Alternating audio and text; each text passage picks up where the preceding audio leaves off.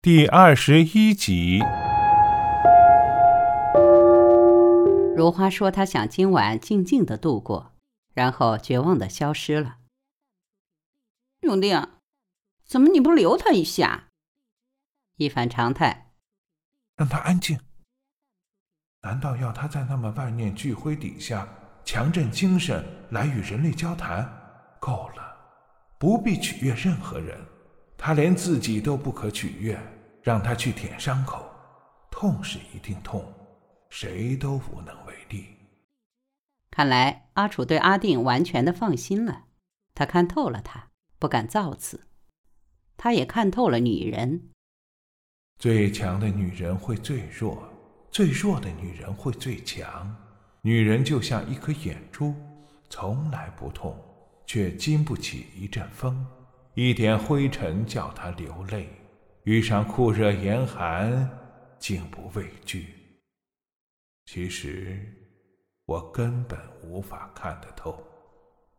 阿定送阿楚下楼坐车，他要养精蓄锐，明晨开始，直至午夜，为一年一度的香港小姐选美尽跑腿义务，把闪光灯上足了电，把摄影机上足了菲林，把身体填满精力。明晨，一头小老虎的上路搏杀，争取佳绩，看谁一夜成名。一夜的风光，明年轮到下一位。被踢出局的，马上背负落选港姐之名；入了围的，一年后便被称作过气港姐。落选或者过气，绝不是好字眼。无论赢或输，却都在内了。有什么比这更不划算？但如阿楚所言，世间女子所追求的都是一样滑稽，到了最后便落叶归根，嫁与一个比她当初所定之标准低的男子，得以下台。肩中提心吊胆，成为习惯之后，勉为其难的大方。喂，阿楚忽然想起什么似的，你刚才提到那台北市南京东路四段、五段，那是谁的地址？他的记性真好，呼呼。那并非谁的地址，那是我胡乱捏造。台北不是巷啊里啊的一大堆吗？是吗？捏造的那么快？你不信，我再捏一个给你听。中山北路七段一九巷十八弄九号四楼，是不是这样？阿楚被他逗笑了。阿定正色说：“你上当了。”我有很多位台湾女朋友可供选择，你知道啦。台湾的女子温柔体贴、小鸟依人，对婚姻的要求只是嫁到香港来，然后转飞美国去。不是对手，阿楚才不动真气。送他坐小巴，然后回家。在楼梯便遇到他姐姐一家，因明天星期六短周，不用上学。一家均不用上学，遂带儿子共享天伦。舅舅，我们节目真丰富。去过哪儿？阿丁问小外甥。吃自助餐，有气球送。然后呢？看电影。然后呢？爸爸买了一本《大醉侠》给我。真快乐。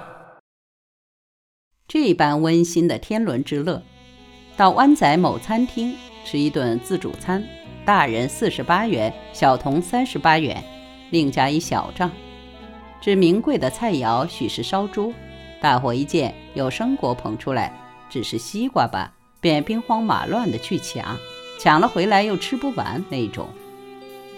餐后一家去看电影，通常是新艺城出品之闹剧，胡乱笑一场。他们回家了，十分满足。孩子先蹦活跳，大人心安理得。他们都把精神心血花去打扮孩子，因而忽略自己之仪容气质，不必再致力于吸引猜疑，完全脚踏实地。渐渐各自拥有一个肚腩。爱情有好多种，这不是最好的一种，但这是毫无疑问的一种。他肯定他们白头偕老，但不保证永结同心。人人都是如此啦，由绚烂归于平淡，或由平淡走向更平淡，都是如此，不见得有什么不好，中间更不牵涉谋杀。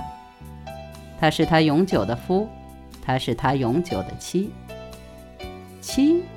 啊哈，他想起来了，旧报微型菲林，一九三八年七月七日，第一眼见到的一幅广告，当年的卖座电影是陈世美不认妻。他想起来了，桩桩件件都泄露了一点天机。所不同的是，陈世美被包公斩了，秦香莲只好活着；而如花殉情，十二少临阵退缩，也只好活着。呀！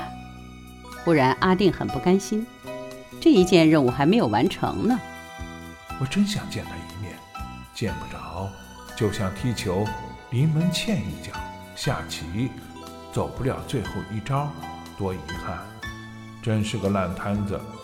但算了，都知道真相，心底虽不甘，不过当事人既然放弃，这样反反复复。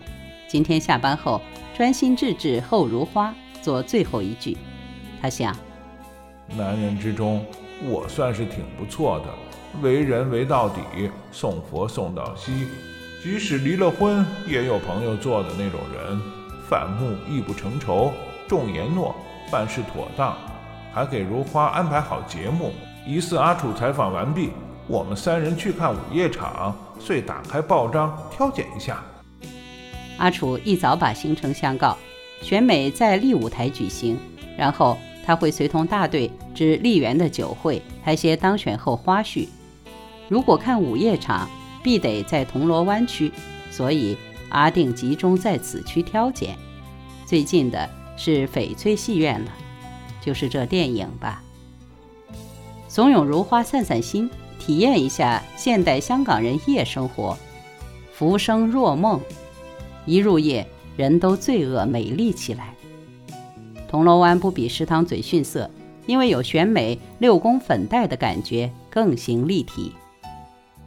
如果不是门限森严，也许该带他去看选美，让他们惺惺相惜。我们坐电车去。好吧，我最熟悉的也只是电车。如花说。上了车，一切恍如隔世。六天之前，他俩在电车上邂逅。自一九零五年七月五日起，电车就通车了。谁知在这物体上有多少宗邂逅？如花，电车快被淘汰了，他也有七八十岁了。阿定悲哀地说：“如花怔怔的，像人一样。他知他心底还缠绕着那个男人的影子。”不，非区区他心魔不可。话题回到电车。以前电车的票价是多少？嗯，他略定神。头等一毛，三等五仙。那么便宜？